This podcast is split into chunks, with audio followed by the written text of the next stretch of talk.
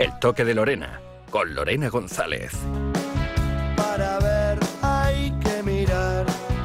Sentido de pertenencia significa amar el sitio donde nos desempeñamos o vivimos. Así lo define el escritor Robin Sharma.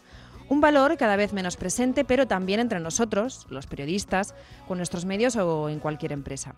Ya no esperamos un contrato fijo que nos liga a un mismo lugar 20 años, ni mucho menos. Nos creemos a veces que solo cambiar es síntoma de ambición y además de demostrarse que no es así, nos pasamos por encima muchas cosas, las que importan.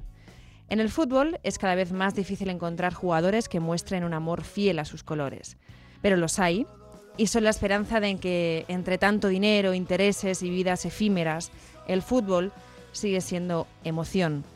A ellos, y en especial a Iker Casillas, que representa como nadie los valores del fútbol y del deporte, y no sorprende que todo el mundo ahora mismo, compañeros, rivales, estén pendientes de él y, y mostrándole su cariño. Así que para él y para los que siguen demostrando que el fútbol es amor, va este toque de Lorena.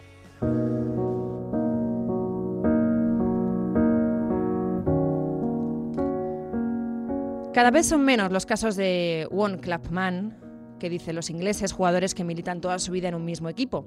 Y el capitano Francesco Totti es, si no el mayor, uno de los mayores ejemplos de fidelidad y amor por unos colores. A sus espaldas, 25 temporadas vistiendo la camiseta de la Roma, desde que debutó a los 16 años hasta los 40, además de los cuatro que estuvo en las categorías inferiores. Una de las anécdotas de Totti es que él y sus padres rechazaron una suculenta oferta del Milan cuando tenía 11 añitos pero él esperaba la Roma y la Roma llegó dos años después. En 2001 ganó el Scudetto, es el único que tiene. Tampoco ganó la Champions ni ningún título europeo. Falta de ambición o fidelidad o un amor heredado a la Roma, a su ciudad. Y así se despedía de ella en una carta el día que colgó las botas y que os voy a leer algún pedacito.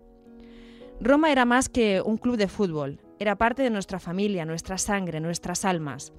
No conseguimos ver muchos partidos en televisión porque incluso en Roma no los daban siempre en los años 80. Pero cuando tuve siete años mi padre consiguió boletos y finalmente pude ver a la loba en el Estadio Olímpico. Puedo cerrar mis ojos y recordar la sensación, los colores, los cantos, las bombas de humo.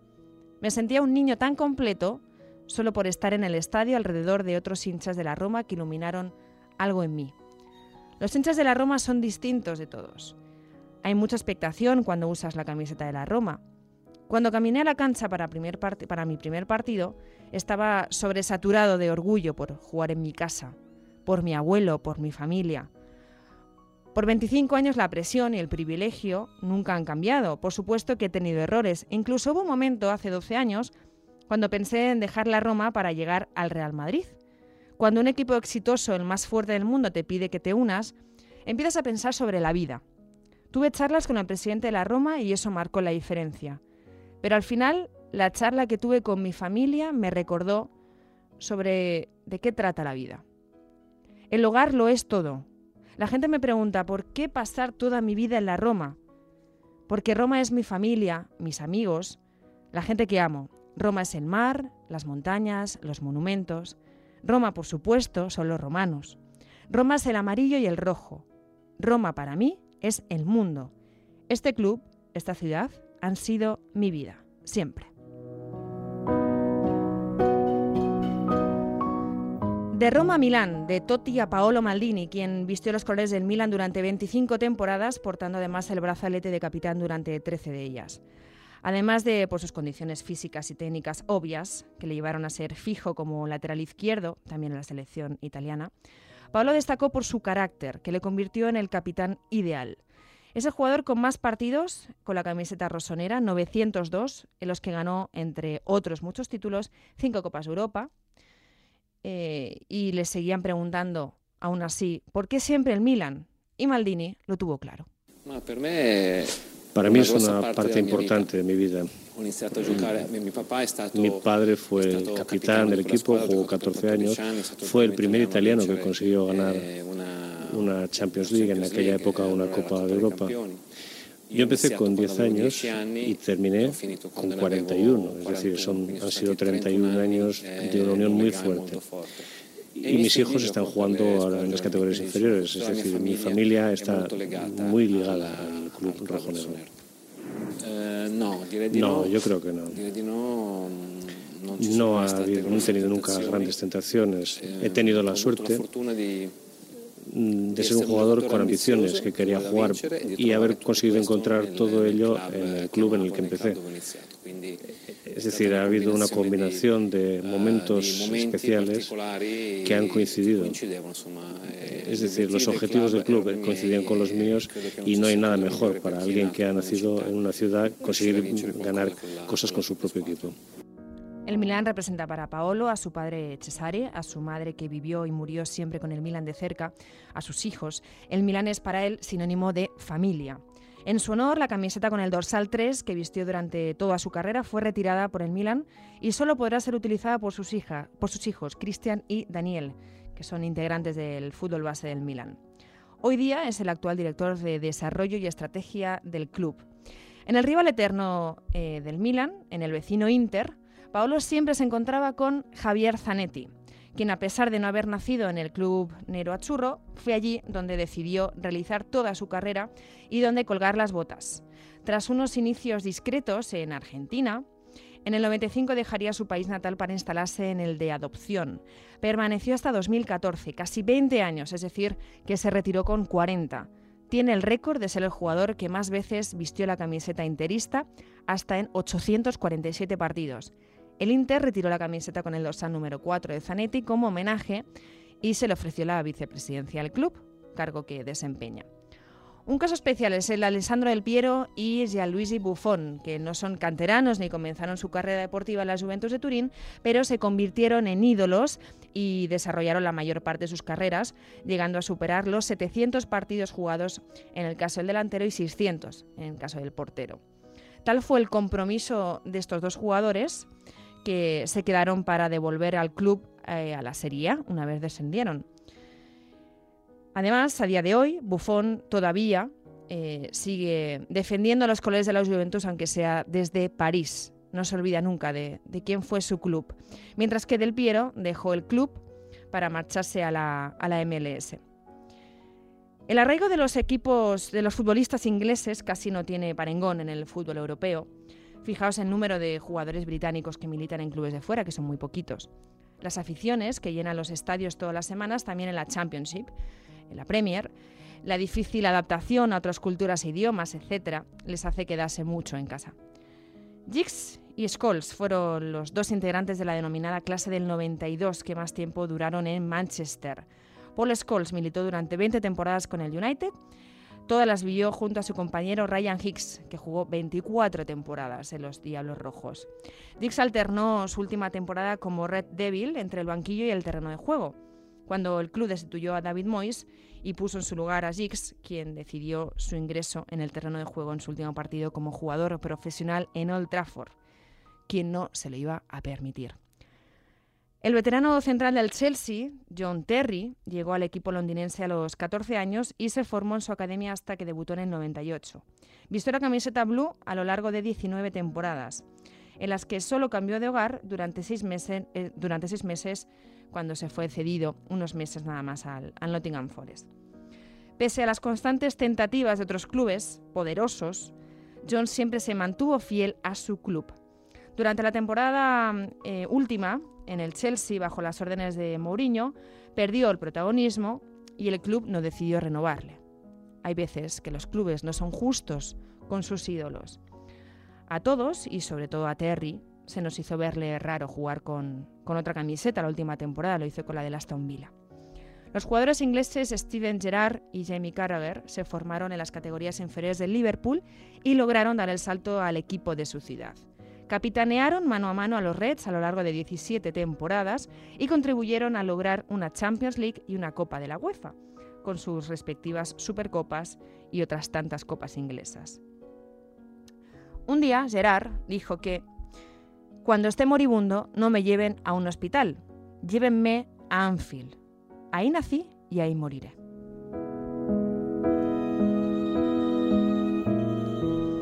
Otros casos especialmente románticos son aquellos en los que jugadores que se forman en un equipo y consiguen triunfar en él se ven abocados a salir de la entidad por diferentes circunstancias y una vez lo han logrado todo en el fútbol, vuelven al club que les vio crecer para hacerles campeón. Esta situación es muy común en países sudamericanos, sobre todo en Argentina, donde se fabrican constantes perlas que no pueden luego retener y acaban dando el salto casi siempre al viejo continente.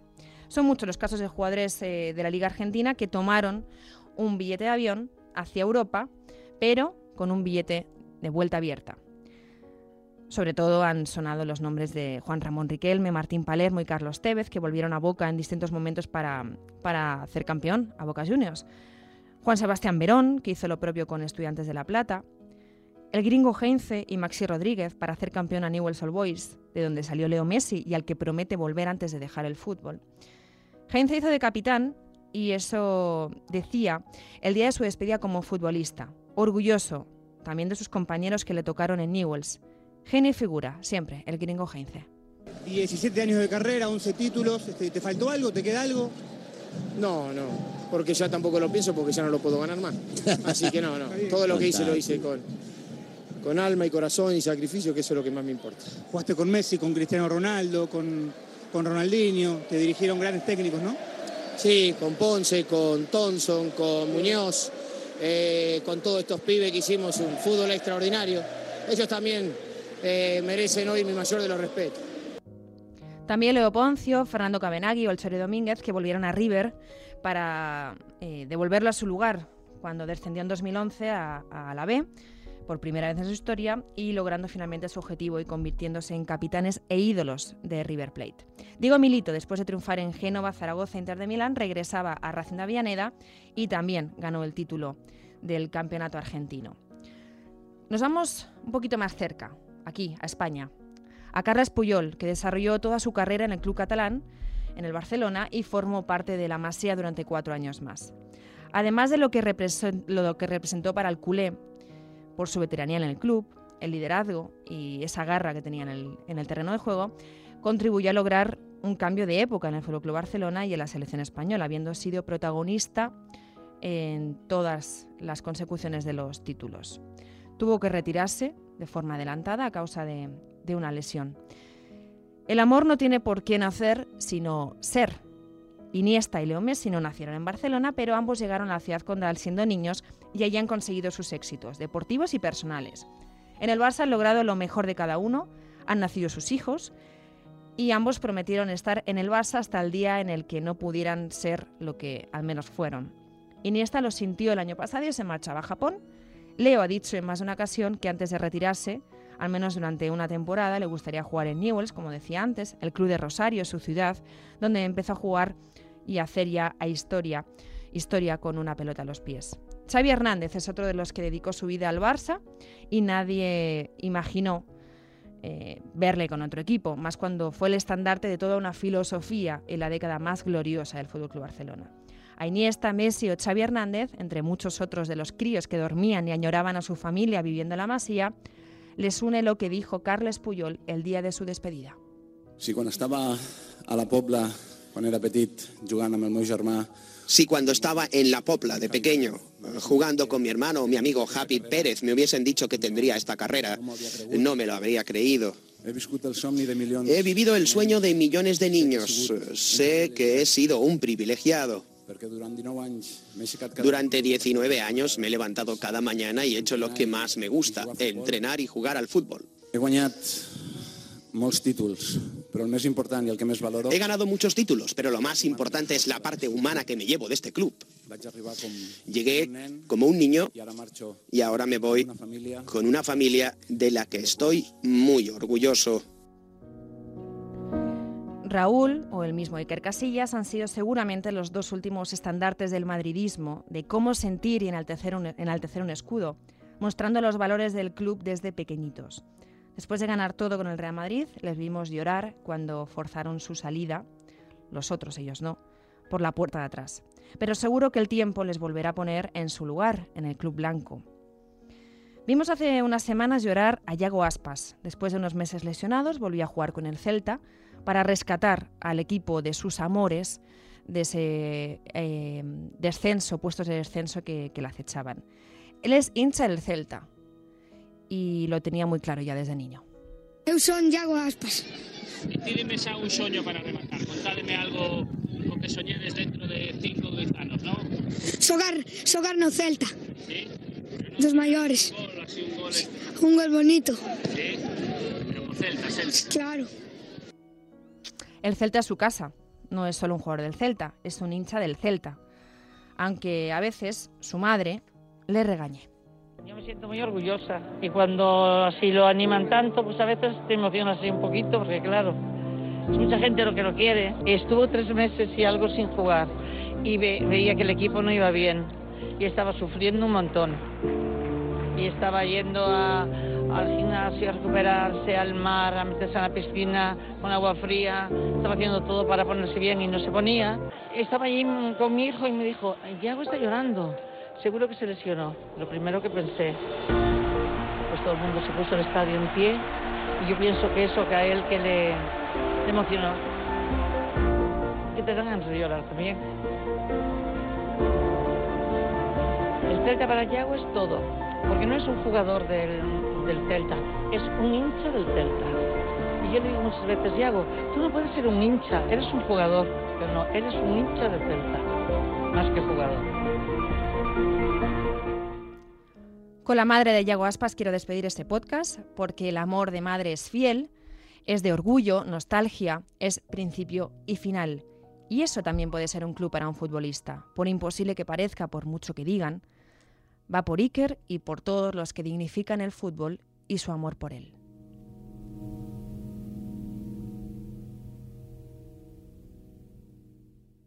Podcast Marca.